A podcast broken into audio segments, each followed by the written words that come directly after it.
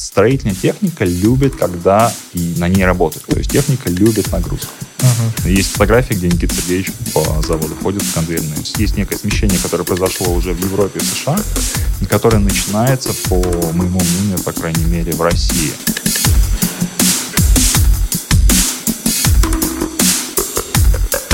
Друзья, привет! У нас снова подкаст, посвященный темам менеджменту, цифровизации и инновациям. У меня в гостях Антон. Привет, Антон. Привет вам.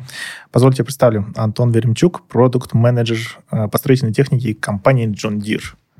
Добрый день. Да. Э, мы сегодня обсуждаем все, что связано с цифровизацией в области строительства, mm-hmm. какие-то, может быть, кейсы, связанные со стороны John Deere, mm-hmm. да, там, и э, так как отрасль лично для меня такая новая, mm-hmm. то у меня будет очень много таких вопросов там на уровне ликбеза, что mm-hmm. вообще чем называется. Mm-hmm. Вот.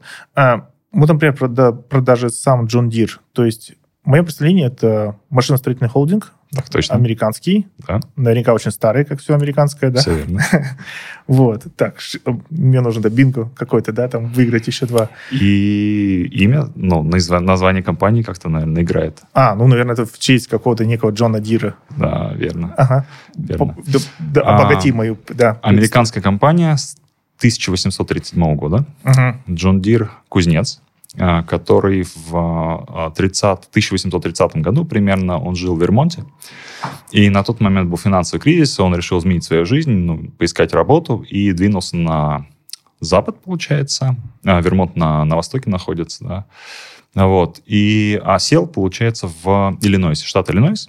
А, слушай, это случаем не в тот период ли, когда вот это вот было, ну, когда США хотели охватить вот эту вот дикую часть страны, или ты не в курсе? Не, не, не уверен. Не, не уверен, уверен, да? Не я, уверен. я думал, что это в тот период. Ну ладно, как раз там было от востока, люди шли на запад, как будто бы. Ну, в общем, он шел так, так же от востока на запад, по большому счету. Я сел в Иллинойс. Иллинойс — это э, на, на текущий момент и на тот момент это житница, если так можно сказать, Соединенных Штатов. То есть там основной э, сельхоз, основной бизнес — это сельское хозяйство. Uh-huh. И, естественно, он занимался, стал заниматься сельским хозяйством. И что он обнаружил, что почва, которая там, э, которую обрабатывают люди, она очень липкая. И она налипает на орудия труда, на плуги. И что он сделал? Он изобрел сам очищающий плуг. То есть он взял а, старую дисковую металлическую пилу, uh-huh. и из нее выколол, выколол плуг. Сделал так, что на нее не налипал материал. И сначала и предоставил подобное решение на, все, на всю общину, а потом все больше и больше людей стали к нему приходить, и так в 1937 году образовалась его в компании, по О. большому счету. Да. О, То красивая С некой инновацией. Да, а, если смотреть дальше, получается, как, как ты сказал, я отвечаю за строительную технику, то есть подразделение строительной техники добавилось в состав John Deere или образовалось внутри состава John Deere в 1946 году. Вот, началось как раз, опять же, с сельхозтрактора, на который решили спереди поставить отвал. Это металлический лист, с помощью которого разравнивать а, грунт. Так uh-huh. началось строительное подразделение. А, если смотреть в историю взаимосвязи John Deere с Россией, опять же, есть интересная история, которая связана с тем, что на рубеже 19-20 века было поставлено достаточно много плугов, во-первых. Uh-huh. А в 30-х годах, когда был финансовый, опять же, кризис, в 1930-х годах, когда был финансовый кризис США, и все компании испытывали трудности, то Советский Союз закупил у Джон Дира порядка трех или четырех тысяч тракторов.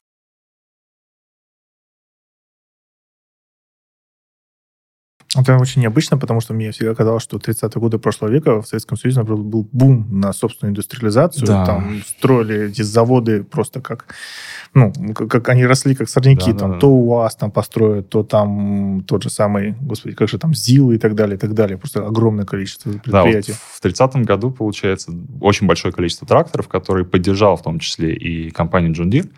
И более того, в, дальше, если смотреть в историю взаимодействия Джон Дира и Советского Союза, то в 1956 году, если я правильно помню, Никита Сергеевич uh-huh. посещал а, завод Демони, и, насколько я знаю, даже шла речь о том, что не сделать ли совместное предприятие где-то на территории Советского Союза.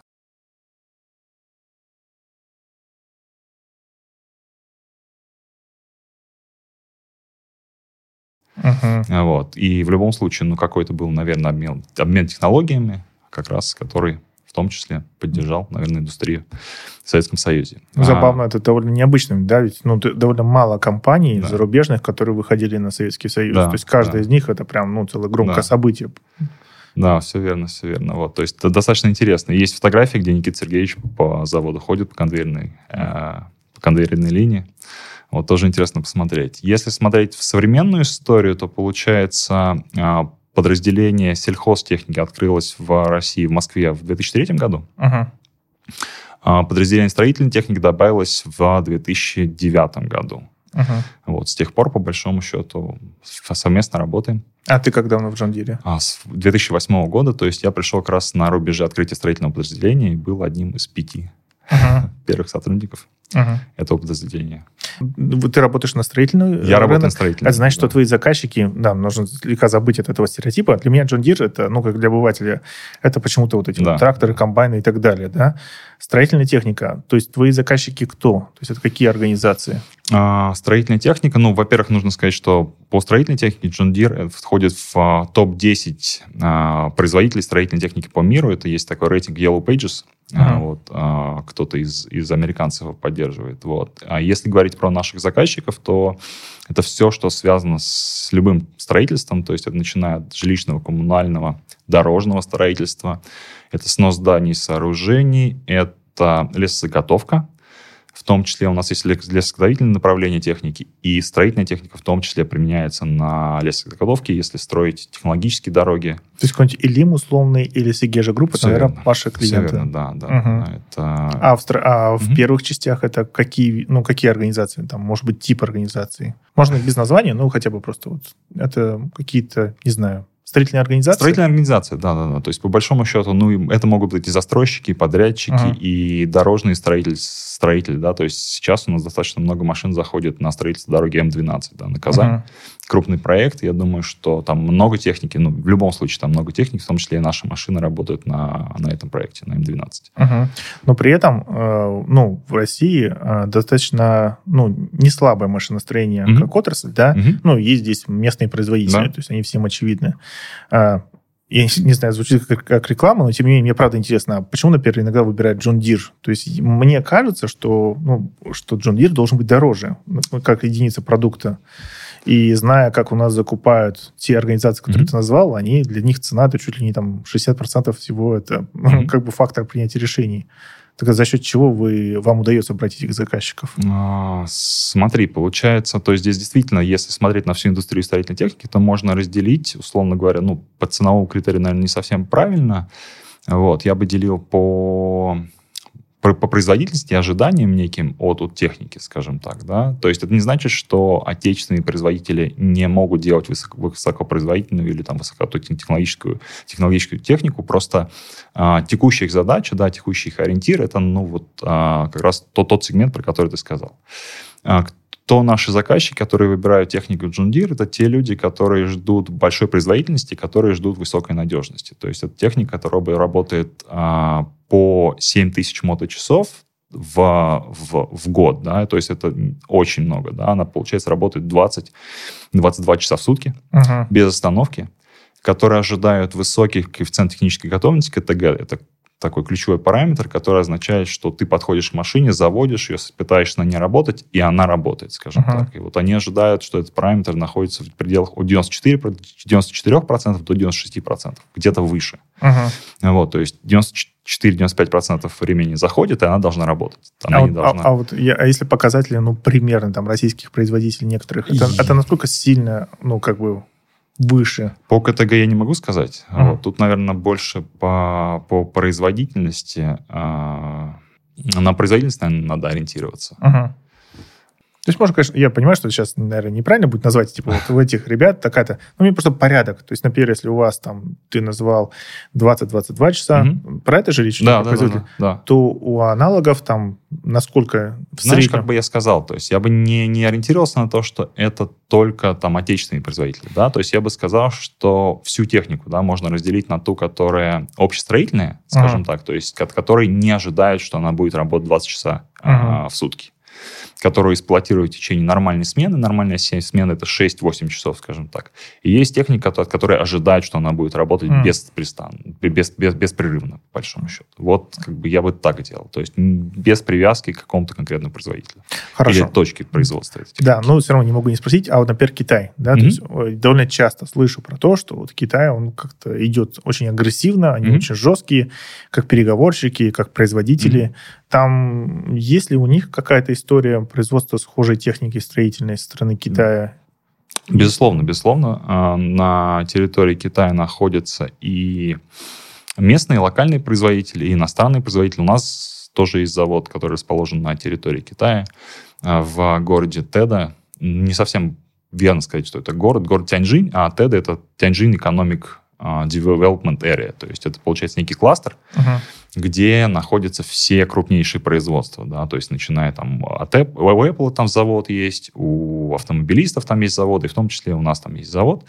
А, в чем логика этого кластера? Да, в том, что все компоненты, они находятся, в, условно говоря, в пешей доступности. Uh-huh. То есть а, трансмиссия, гидравлические рукава, а, какие-то уплотнения, колеса и так далее, и так далее, все в одном месте и сокращается, получается, логистическое плечо. А в чем, например, особенность вот у китайских производителей? Ну, просто даже, знаешь, если обобщенно назвать, да, то есть они как машиностроители, что их характеризует китайцев? А, как машиностроителей... А... Интересный вопрос. А, я бы сказал, что по моему опыту работы с нашим заводом, да, и по... Я несколько раз был в Китае, то, что я вижу, что они действительно очень очень нацелены на э, поддержание высокой культуры труда, нацелены uh-huh. на высокую производительность.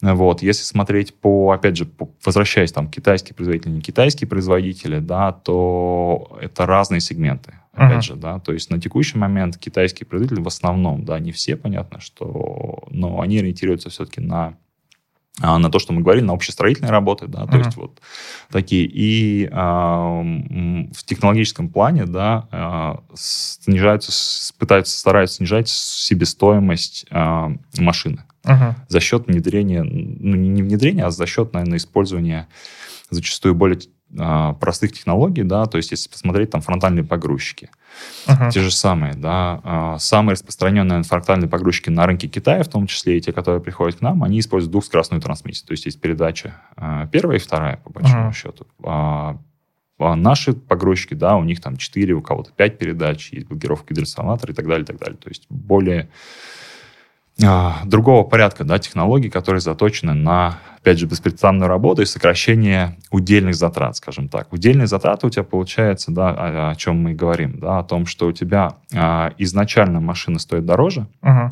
но когда ты начинаешь смотреть на стоимость владения, ты понимаешь, что она у тебя производит больше работы, сжигает меньше топлива за счет каких-то конкретных решений. И в конечном итоге на а, куб материала перемещенного ты угу. получаешь более низкую стоимость. Ну да, это вопрос, так сказать, долгосрочного планирования, да. судя по всему. А вот, да. например, тоже вот если по производителю говорить, да, пока вообще нам John Deere это американская компания, американский производитель. Два вопроса. Первый, все производство и сборка происходит в США, а сюда поставляется продукт ли, да, mm-hmm. или как-то по-другому mm-hmm. устроено.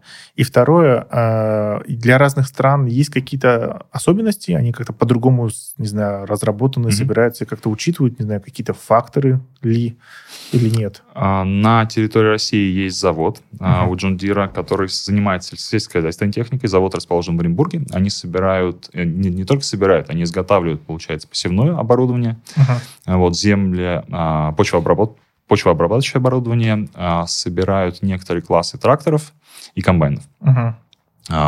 На строительное подразделение, получается, у нас есть три ключевых завода, четыре даже ключевых завода, получается, как я сказал, завод Теда в Китае, а, есть завод в Бразилии, есть два завода в США. Uh-huh.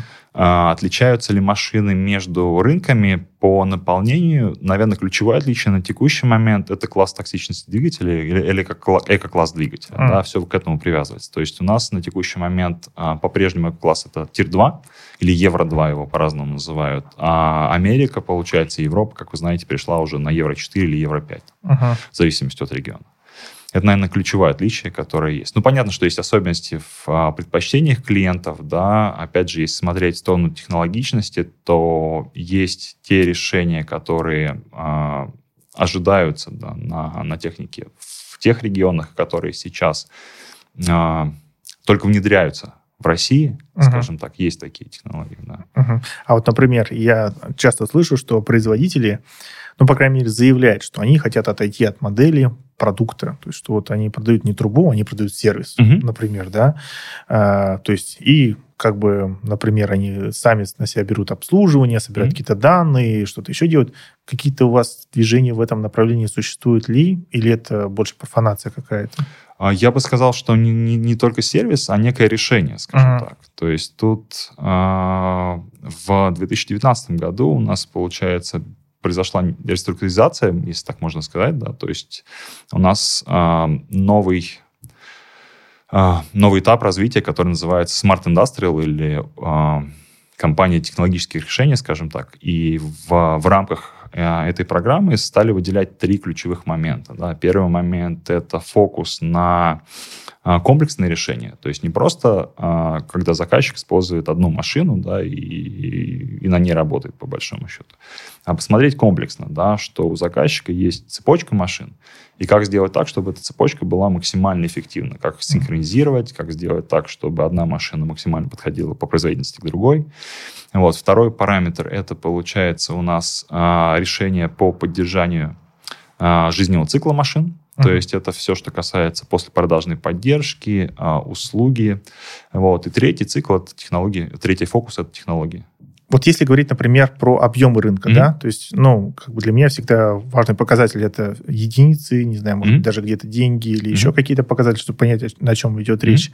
А, есть ли какие-то у тебя факты, цифры, какого объема, не знаю, там, реализуется у вас эта продукция, ну, там, единиц техники? Тоже, кстати, наш важный момент, последние несколько лет достаточно необычный, да, там, для нашей страны и всего мира. То есть у вас пошел ли темп вниз, либо вверх, не знаю, там, по продаже? То есть что ты можешь на это ответить? А, в 2001 год, ну, вообще вот этот весь период пандемии, он довольно странный, на самом деле, потому что изначально все были ожидания на то, что все будет проседать, и на самом деле изначально, если смотреть... 2020, ты хотел сказать, 2020 да? год, да. Да, угу. да, 2020 год, он а, был достаточно странный. Действительно, все проседало, индустрия, потому что были локдауны, естественно, останавливались стройки, вот, не, понятно, что не крупные и инфраструктурные объекты, но более мелкие, да, uh-huh. их приходилось останавливать, тем не менее, заказчикам. И по 2021 году, если посмотреть назад, то у всех участников индустрии были абсолютно разные ожидания. Кто-то говорил, что индустрия упадет на 20%, кто-то говорил, что останется на нуле, ну, на нулевом uh-huh. проценте, ну, да, да, да. кто-то говорил, что она вырастет там на, на 15%. Мы, мы придерживались этой идеи. Никто не угадал. Uh-huh. На самом деле за 2021 год индустрия российская увеличил, увеличилась на 47%. То есть а, это по сравнению с 20 По сравнению с 2020 годом. Пардон, а 20 насколько тогда упал? То есть мы, ну знаешь, эти проценты... 20 а, остался примерно на том же уровне, что и, и 19 А, то есть по получается... Итогам. То есть да, 20 просто не вырос, да, а 20 рванул. Да, 21 рванул. 21 рванул. 21 uh-huh. рванул очень сильно, да, и тут получилось, ну, можно так сказать, что некий кризис роста, скажем так, да. Почему? Uh-huh. Потому что никто не ожидал столь быстрого скачка, глобально никто не ожидал. Uh-huh. И это я думаю, свойственно не только нашей индустрии, да, но если смотреть автомобильную индустрию, там такая же ситуация случилась, насколько я понимаю, с, с, с электросхемами, с чипами, да, с комплектующими. То есть производители а, электронных компонентов, как я понимаю, да, опять же, не были готовы к столь... Никто не был готов к столь стремительному скачку. Uh-huh. Он произошел неожиданно, и банально сейчас испытывают все производители нехватку неких комплектующих. Да. А я, если провести аналогию с видеокартами, я думаю, ты в курсе, что они выросла их стоимость да. сумасшедшим образом. Мне повезло, я в 2020 году купил у друга карту с рук бэушную, и я там закупил ее тысяч за 40 рублей с рук, и сейчас она на Авито стоит 10-120 тысяч. И мне интересно, а вот, например, на вашу технику какие изменения по цене произошли? То есть она тоже, вероятно, выросла? Да, да, да, да. И здесь не, не только электроника влияла на стоимость техники, к сожалению, а стоимость металла. Как uh-huh. ты знаешь, uh-huh. металл тоже очень сильно вырос, а если смотреть тяжелую технику, то она там, процентов 60, 70, 80 состоит из металла. И на какой процент в среднем прайс всех mm-hmm. производителей усредненно по рынку, не знаю, там? Ну, то есть это а речь идет о пар десятках процентов в среднем? Или там, не знаю, полтора-два раза? Не-не-не, безусловно, не полтора раза, два раза, да, но, но десятки процентов, да, uh-huh. к сожалению. Вот такая ситуация. Ну, в любом да. случае, плюс чувствительно. Еще один фактор, который повлиял на рост стоимости, это логистика. Mm. Вот. Я думаю, ты опять же слышал то, что и в Китае были, была нехватка контейнеров, uh-huh. и стоимость логистики, если посмотреть график банально, да, uh-huh. забить в, в поисковой системе, то ты видишь, что он взлетает просто вертикально вверх, стоимость логистики. И это, естественно, влияет. Причем логистика не только готовой техники, а еще и комплектующей. Да. Uh-huh. Ну, вот, то есть все, все тянет друг за друга. И, и если, может быть, какие-то цифры ты мне подскажешь в плане, не знаю, там, объема проданных, там, реализованных? Да, то есть, а, опять же, если смотреть за 2021 год, то вся глобальная индустрия вообще в а, строительной технике, ну, по разным подсчетам, составляет от миллиона ста до миллиона с двухсот тысяч единиц. Э, миллионов, миллионов единиц. А, Один миллион двести тысяч единиц техники на... по всему миру. По всему миру. Это строительная техника? Строительная техника, да. Строительная ага. техника. Для сравнения, автомобили это где-то 80, как я понимаю, 85 миллионов, где-то в этом диапазоне. Опять же, там как посчитать. Угу. Вот. А в России есть? Вот в России, да. Смотри, дальше получается такая ситуация. По рынкам, если делить, то Китай из этого составляет где-то 400 тысяч. Из миллиона двухста 400 тысяч забирает на себя Китай. О, угу. А США, Северная Америка, если быть точнее, потому что там Канада, Канада тоже присоединяется, забирает на себя где-то 250-270 тысяч единиц. Угу.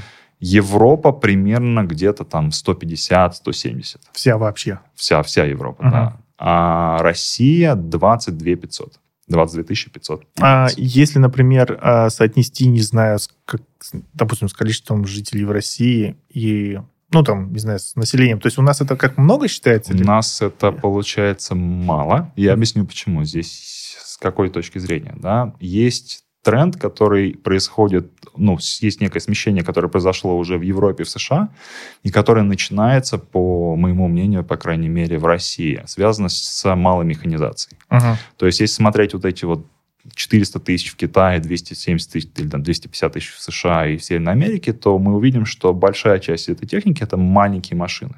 Uh-huh. То есть это мини-погрузчики, это мини-экскаваторы и так далее. Они действительно занимают огромный процент. То есть там 50-60% от всего, всей индустрии занимает как раз вот эти компактные машины. Uh-huh.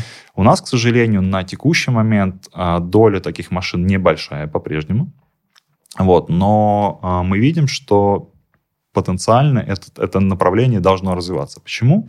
Потому что банально сейчас мы видим нехватку рабочей силы, uh-huh. мы видим нехватку э, трудовых мигрантов из-за закрытия границ. Э, я недавно смотрел интервью, сказали, что только для Москвы не хватает, ну, по разным, опять же, подсчетам, от 25 тысяч до 80 тысяч э, uh-huh. работников да, на да, настройку, да. по большому счету. Я даже недавно мне кто-то рассказал, что в США там не хватает, в целом по стране чуть ли или это, может, ты мне говорил, там 7 миллионов человек, это, или такой порядок. Слышал, да, да, я тоже слышал эту цифру, там, там, там там это везде, везде да, на то есть везде деле, не да. хватает людей. Не хватает, и, да. например, про сельхозхозяйство, если говорить, там mm-hmm. вот агропромышленность, mm-hmm. ладно, наверное, так будет mm-hmm. правильнее. А, тоже слышал такой тезис там от людей напрямую, что почему вообще там используют какие-то цифровые технологии и так далее, просто потому что некому даже водить этот комбайн.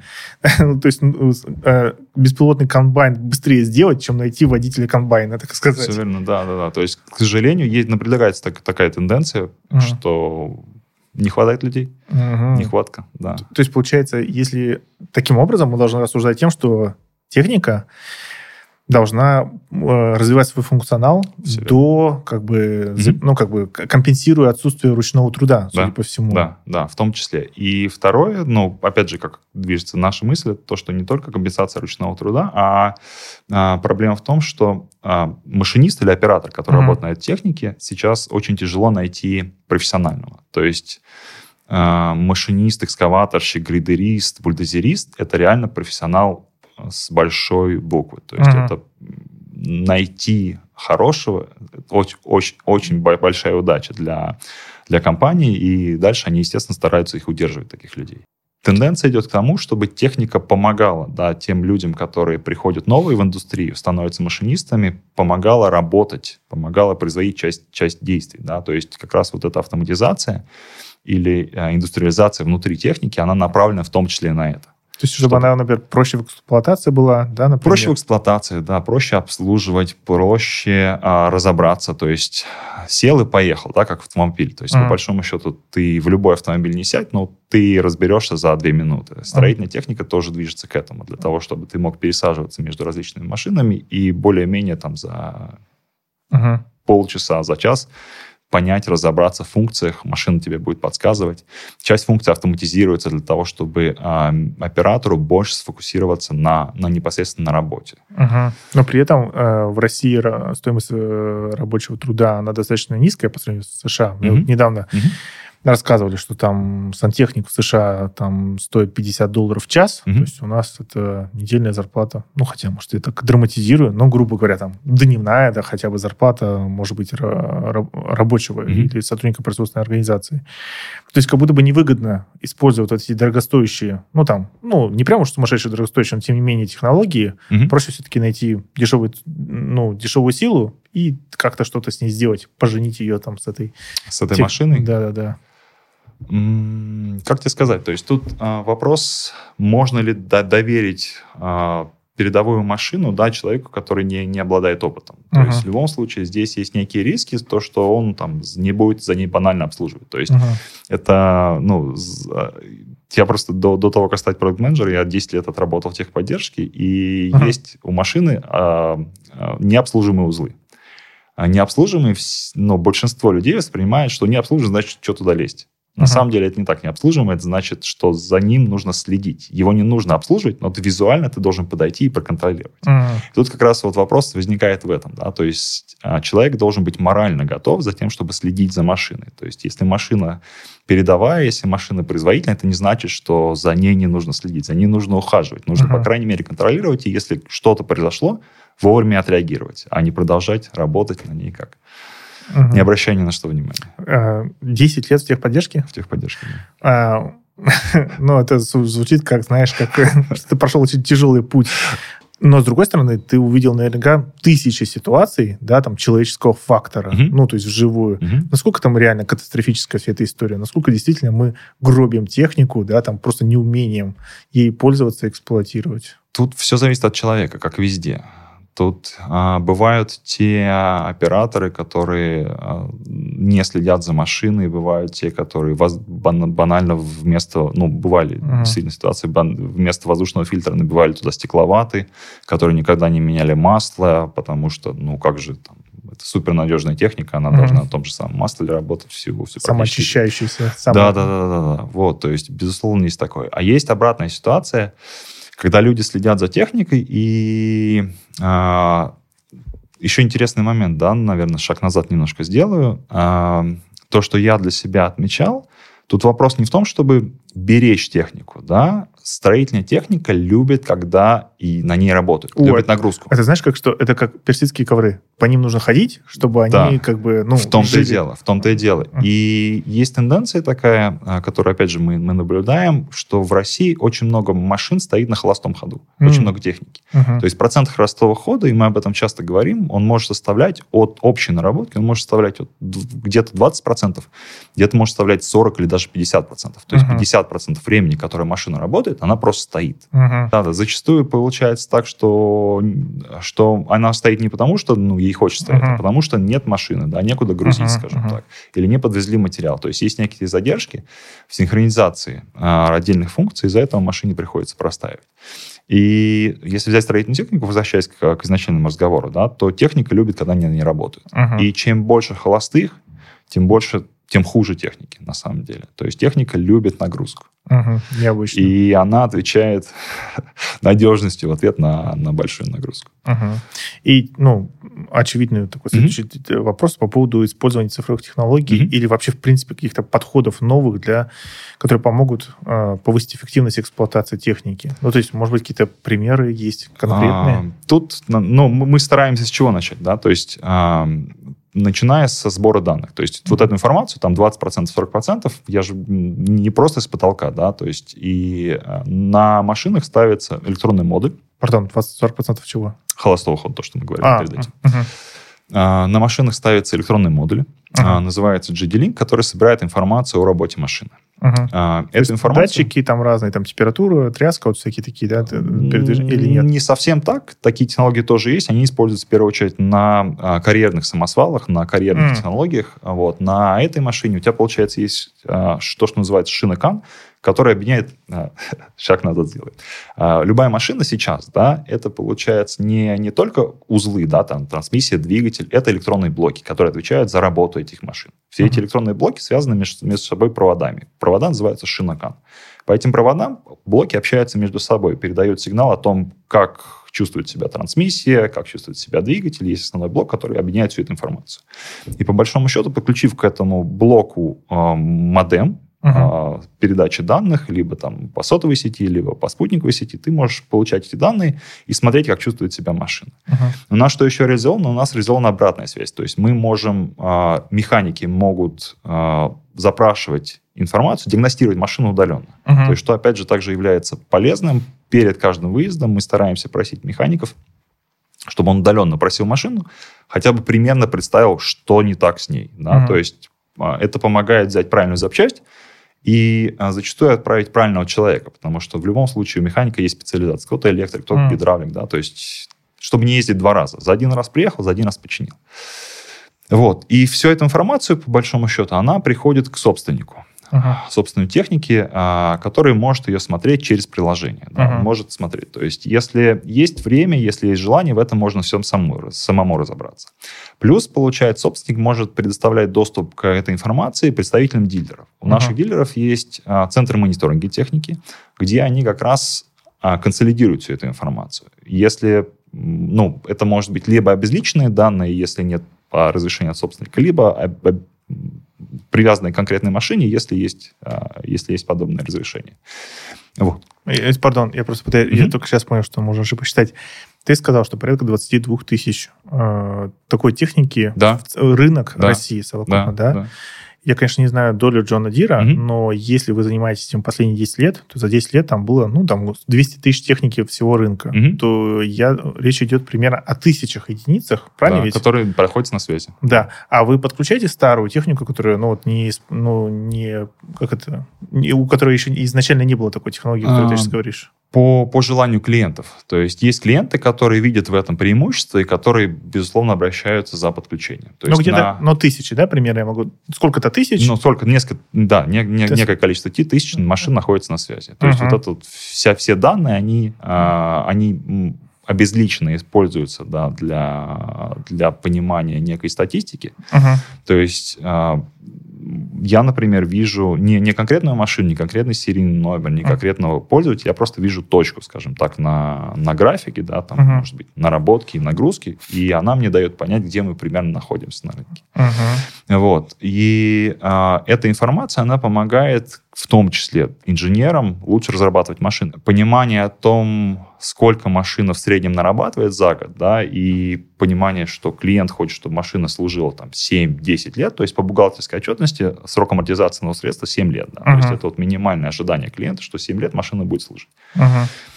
Дальше ты можешь примерно понять, на какую э, наработку ты к этому моменту выходишь и какой ресурс конкретного узла ты можешь закладывать. Uh-huh. Можно ли заложить некий бесконечный ресурс? Все влияет на, на конечную себестоимость, uh-huh. как ты понимаешь. Да, что конечно. здесь некий баланс. Uh-huh. Как добиться того, чтобы машина была надежной, но при этом, чтобы э, себестоимость ее была адекватной э, потребностям заказчика. Да, хорошо. Может, какие-то еще есть технологии? То есть мне напрашивается спросить про беспилотные какие-то технологии. Беспилотные, да. да Потому да, что, ну, я вот когда увидел комбайны, да. которые, ну, гигантские, да, да там колесят да, по да, полям да. там, сибирским, мне это сильно впечатлило. А, но здесь как бы стройка, и я не знаю, сколько здесь ее можно использовать, потому что строительная площадка, она же более сложная, Все потому верно. что ну, поле это поле, да, да там да, как бы, ну, да. ничего не заденешь. Даже вот эти вот, э, как, э, то, что ты сказал по поводу ну, не знаю, там в городе Мирный, где вот эти mm-hmm. вот есть вот большие дыры, где mm-hmm. там добывают алмазы, там да. тоже, в принципе, большие пространства. Да. То здесь разве возможно сделать сейчас уже какие-то бесплатные решения, которые, ну, безопасны достаточно? Это, это очень, очень хороший вопрос. А, по сельхозке. А, в, после хозтехники, да, если быть, быть точнее, то в, в этом году John Deere анонсировал, что у нас есть трактор uh-huh. а, с 22 года, который будет предлагаться клиентам а, полностью автономный. Полностью uh-huh. автономный для сельхозтрактора, да, uh-huh. же, для конкретной операции, то есть для вспашки. Uh-huh. То есть он не требует наличия операторов, а, в, а, и по большому счету он может быть автономен. Uh-huh.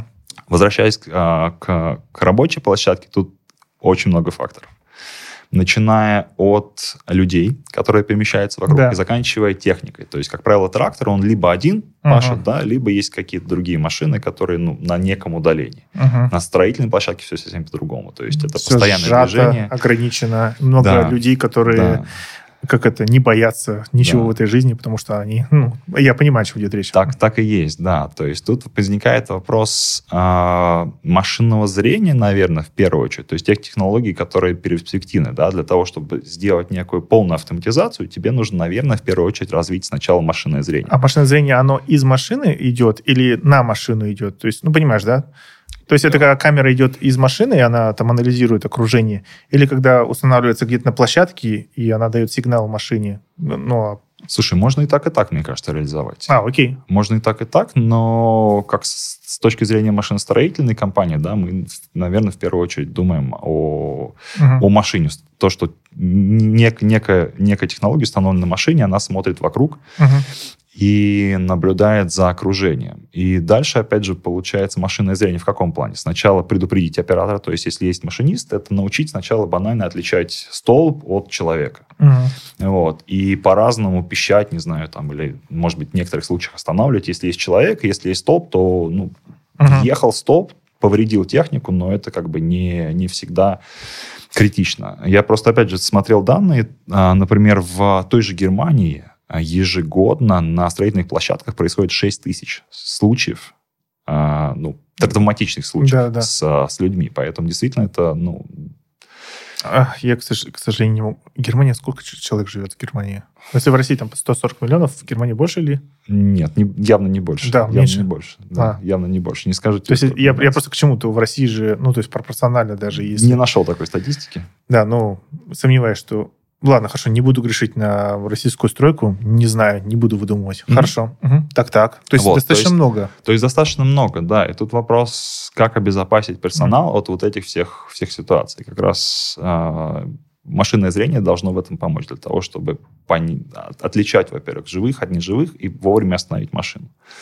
Вот. А есть ли технологии, которые автоматизируют конкретные операции? Да, безусловно, есть, есть сейчас. Да? То есть есть технологии, например, а, система нивелирования, так называемая, которая управляет у тебя основным рабочим органом. Это рабочий орган на экскаваторе это ковш, на бульдозере uh-huh. это отвал, на грейдере это отвал. То есть она у тебя, получается, работает по GPS в первую uh-huh. очередь. А, она у тебя позиционирует саму машину, плюс есть некая базовая станция или некое устройство, которое тебе а, уточняет координаты.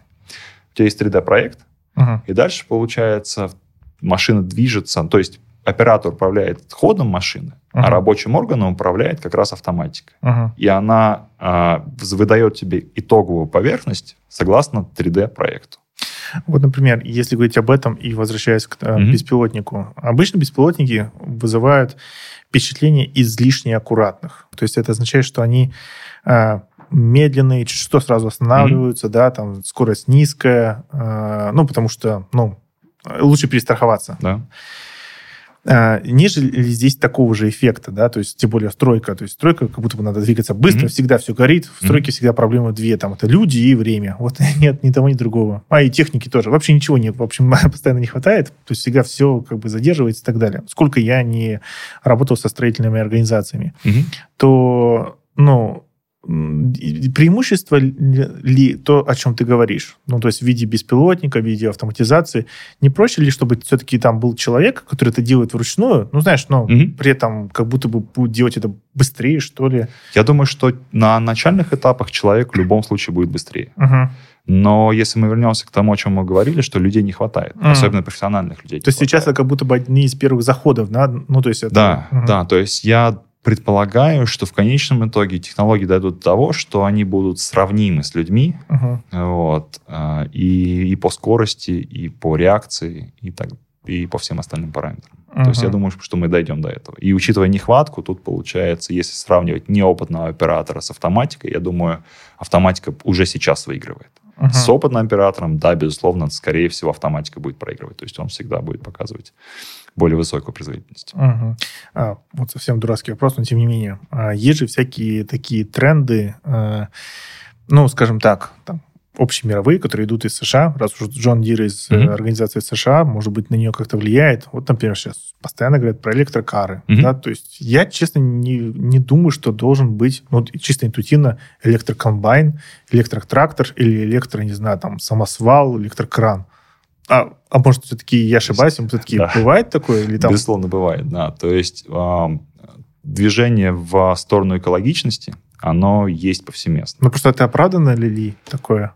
А, смотри, тут вопрос оправданности. Ты задаешь очень хороший вопрос. Это то, что зачастую задают конечные клиенты. Да? То есть мы, ну, я общаюсь с конечными клиентами, периодически их спрашиваю, да, что вы думаете, там, не знаю, про гибриды, что вы uh-huh. думаете про полностью электрические машины. И мнения со временем меняются, на самом деле. То есть если посмотреть 5, там, 7 лет назад, то это было категорически нет. Uh-huh. Наверное, сейчас в, в умах немножко поменялось. Ну, там, Тесла очень много сделала, да, вот перестроение в, в, в головах, а, когда в автомобильном бизнесе, по крайней мере, электро электромобиль это не, не что-то, что вызывает страх или какой-то Да, но опасение. электромобиль, как бы при всем при том, он всем перевозит там максимум пару сотен килограмм да. там живого мяса, mm-hmm. грубо говоря, да.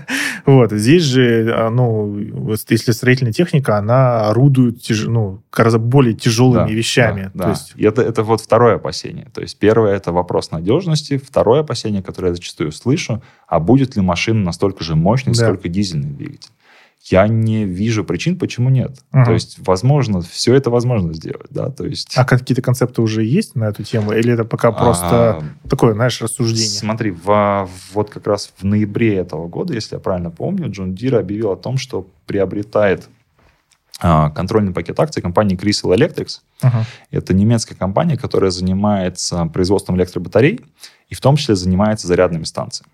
Uh-huh. Вот, соответственно, ну, эта компания становится частью нашей компании для того, чтобы дальше развиваться совместно в, в этом направлении. Ну, вообще это всегда интересно, потому что, ну, трактовать можно по-разному. Можно. Да, довольно часто организации делают какие-то вещи либо mm-hmm. для популярности, mm-hmm. либо для каких-то субсидий от государства, mm-hmm. там, либо еще для чего-то. Mm-hmm. Ну, то есть не факт, что это говорит о том, что это действительно эффективное потенциальное решение. Тут вопрос, знаешь, еще в чем? В том, что э, Германия в центре Берлина есть зоны, где нельзя заезжать дизельным, дизельной техники. Вообще нельзя. Они полностью закрыты. Okay. Но по-прежнему тебе там нужно делать, как минимум, даже если ты не строишь там ничего, тебе нужно обслуживать текущую сеть. У тебя лопнула труба, uh-huh. у тебя там порвался кабель, у тебя нужно протянуть новое оптоволокно, тебе нужно туда завести машины. Uh-huh. Тебе дизельную машину туда не завести. Как раз это движет, а, я думаю, что это, а, это требование будет двигать индустрию в этом направлении. Электролоббисты все это двигаются. Чувствую, кто-то продвинул очень хорошо эти решения. А, я думаю, что и Россия не, недалеко от этого. Да? Uh-huh. Опять же, если посмотреть Моск- Москву, uh-huh. то у нас на текущий момент, если я правильно помню, около тысячи электробусов уже ездит. Uh-huh. И я слышал, что к 2023 году планируется увеличить их количество до 20, 2000, э, то есть удвоить uh-huh. их количество. И более того, э, план, опять же, где-то читал, что по всей России планируется построить 9,5 тысяч зарядных станций. Uh-huh. К 2023 году и к 2030 году там чуть ли не 25 тысяч зарядных станций, электро электромобилей. Uh-huh. То есть в любом случае Россия, она опять же движется в этом направлении. Я думаю, что мы хотим, не хотим, мы к этому придем. И эффективность электро, электротехники, строительной в том числе, она ограни, ограни, ограничения где да, возникают? Это ограничения возникают Заправки. на удаленных... Да, Заправка, все да, верно, да, на удаленных а, запчастях, да, да, на удаленных а, площадках, по большому счету. То есть, где нет электрического, а, электрической сети, uh как тебе заряжать. Да? То есть, по большому счету, ты тащишь дизель-генератор, uh через дизель-генератор заряжаешь этот автомобиль, и как бы логики никакой. Да, да. Да. Я вот с кем не общаюсь, да, э, неважно из какой человек сферы, там это, боже, банкинг, не знаю, там э, телекомы, машиностроение и так далее, всегда везде всплывает тема VR. mm Почему-то. mm Вот.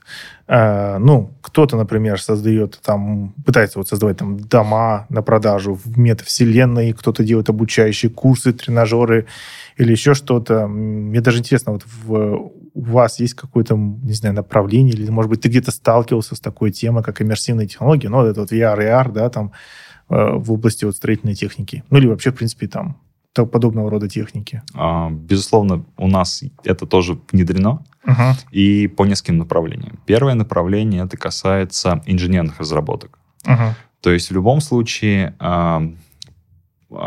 эти технологии, они помогают правильно убедиться, что компоненты агрегаты, наверное, компонуются между собой. Uh-huh. И где это более важно, это проверить доступ для сервиса. Потому что на этапе разработки продукции uh-huh. ты, ты добавляешь компонент внутрь машины, да, тебе твоя задача, во-первых, его туда поставить, uh-huh. а вторая задача тебе обеспечить доступ, потому что ты понимаешь, что в конечном итоге ну, любой агрегат, он подвержен износу, и его нужно в конечном итоге ремонтировать. Uh-huh. И нужно сделать так, чтобы сервисник мог до него добраться, вытащить его из машины, а еще лучше отремонтировать его на машине. И как раз с помощью технологии VR ты можешь сделать 3D-модель машины uh-huh. и понять, насколько это удобно или неудобно. Да? То есть примерно а. представить, то есть дотянешься ты туда рукой а, или не понятно, дотянешься. Да, да, понял. То есть оценить визуально пространство. Да? Uh-huh. Вторая технология, она примерно схожа. Я, я потом наверное, слышал про BIM-технологии. BIM — это строительное, ну, строительство дома, так Да. сказать, да?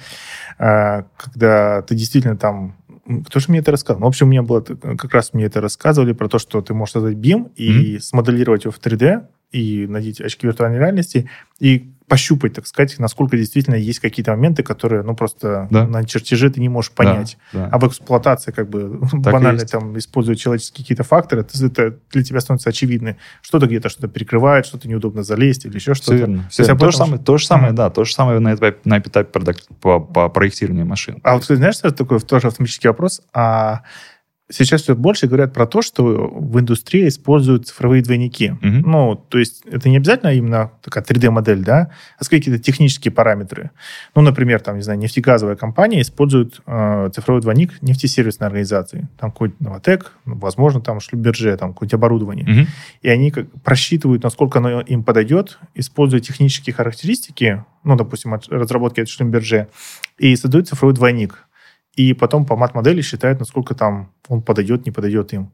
То есть создаются ли цифровые двойники, вот, например, ну, Я, я о таком не слышал, но это, это одно из, из тех направлений, которые, мне кажется, интересно развивать. В каком плане? Потому что, ну, когда ты смотришь а, рабочую площадку, то, о чем мы с тобой говорили, есть вот, а, с- требуется синхронизация. Мгм. И для того, чтобы тебе добиться синхронизации, тебе нужно понять производительность каждой из, из конкретных точек, чтобы убрать все узкие места. Мгм. Как раз здесь цифровая модель могла бы помочь выстроить всю линейку Мгм. и еще раз убедиться, что у тебя все, все, все этапы синхронны. Мгм. И сделать именно Да-да-да. беспрерывный, максимально производительный цикл.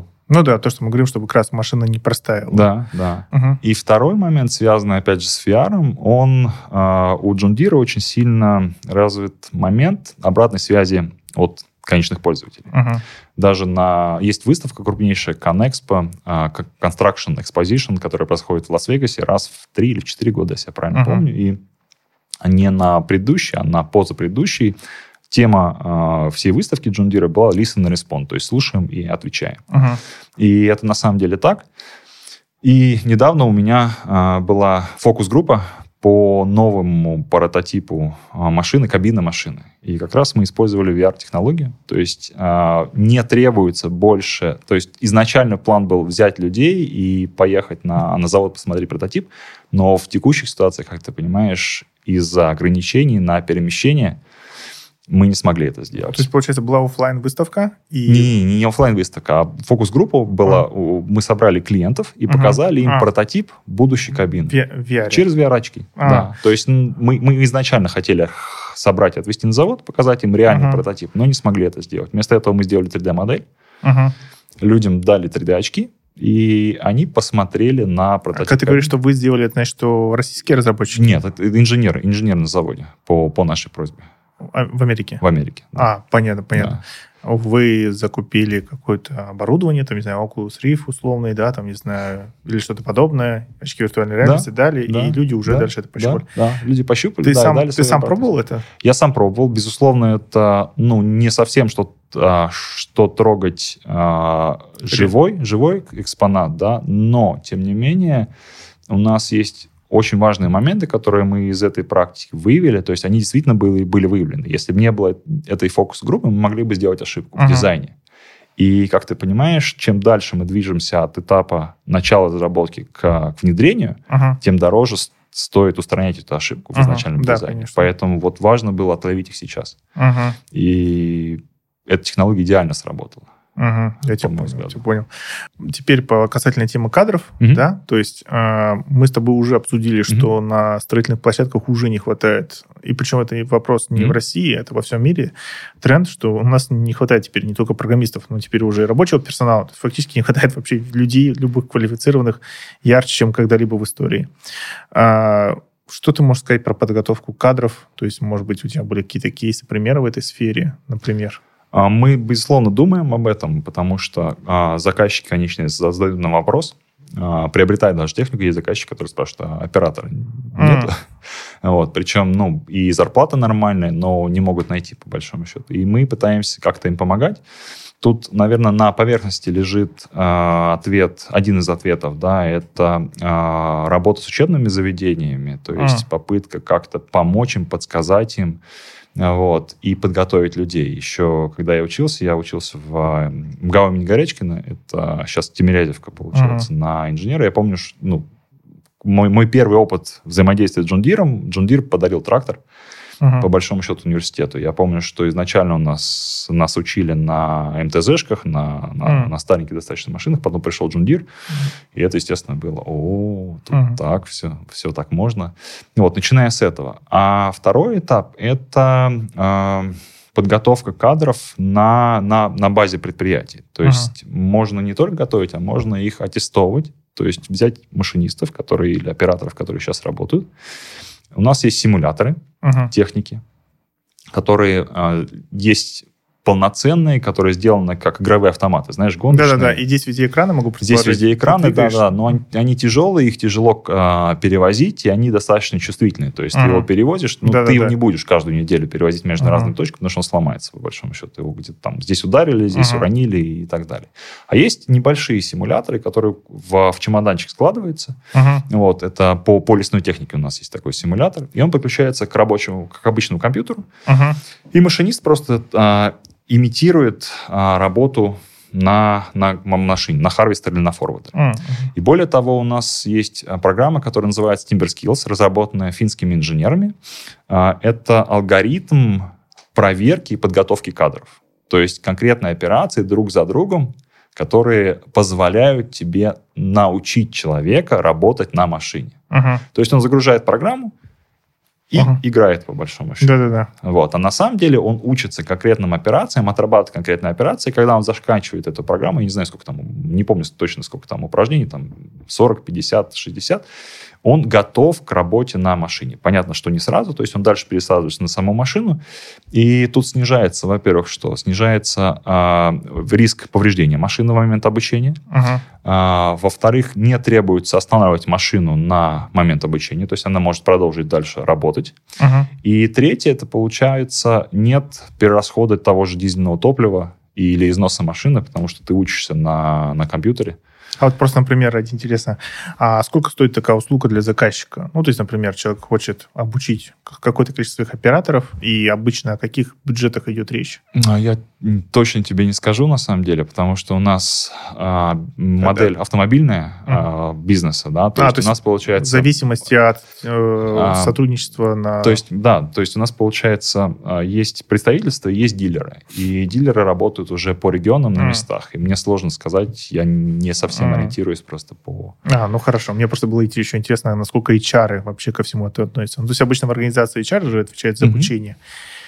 HR часто в каких-то вопросах консервативная, а здесь такая, ну, необычная форма, так сказать, обучения. То есть насколько она вообще Я знаю, заходит. что есть компании, которые а, сами просят эту услугу, uh-huh. то есть они знают, что... Тут, тут понимаешь, что еще момент какой? У представителей наших дилеров есть а, в штате профессиональные машинисты. То есть uh-huh. есть машинист, который гридерист, да, есть машинист, который там с, с лесной техники пришел.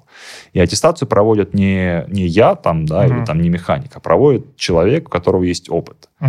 Вот. И получается, он всесторонне смотрит. То есть он сначала смотрит на то, как человек работает, ставит свою оценку. Но эта оценка может быть субъективна. Да? Кто-то uh-huh. может сказать, ну, там, не понравился, еще что-то, да, да, там, ты, ты, ты так хочешь работать, я хочу так работать. А программа, она А вот, например, просто вот твое мнение, я понимаю, что это, ну, уже не твоя специализация, но тем не менее, чисто вот так. Да. Э, вот, например, ты назвал разные виды обучения. Да. Э, первое ты назвал, ну, не обучение, а как бы восприятие, ну, демонстрация, как угу. маркетинг, это VR, угу. да, то есть, когда ты сможешь. Да. Второе, это когда кабина полуигровой автомат. И третье, это, э, ну, ну, я даже в детстве такие играл, там, игрушки, когда руль подключается, и ты вот что-то такое подобное, видимо, какая-то панель с mm монитором. Э, Нелогично ли, чтобы все было все-таки в VR? Как будто это даже проще, разве нет? Но чтобы обучение тоже происходило в виртуальной реальности. Потому что максимальное погружение, то есть здесь все имитация всего mm-hmm. этого, да, там, ну, то есть ограниченного. А здесь человек надевает и полное погружение, и как будто бы... Сложность, по крайней мере, у меня сложность какая, а, нахождение VR укачивает. Mm. Я не знаю, то есть это я, я один такой, или... Mm или, или это массово да. укачивает на самом деле. То есть, мне кажется, вот это может стать неким угу. барьером для полноценного внедрения этой технологии. Угу. Может быть, я ошибаюсь. Я тебя понял, я тебя понял. Здорово. А, спасибо тебе большое за подкаст. Вот, я желаю тебе успехов. А, в принципе, все технологии, которые ты говоришь, они довольно интересные. И я надеюсь, что через какое-то время ты снова придешь и расскажешь про какие-то новые, которые Спасибо вы реализуете. Спасибо огромное. Да. Это был подкаст по менеджменту и цифровизации. Пока. До свидания.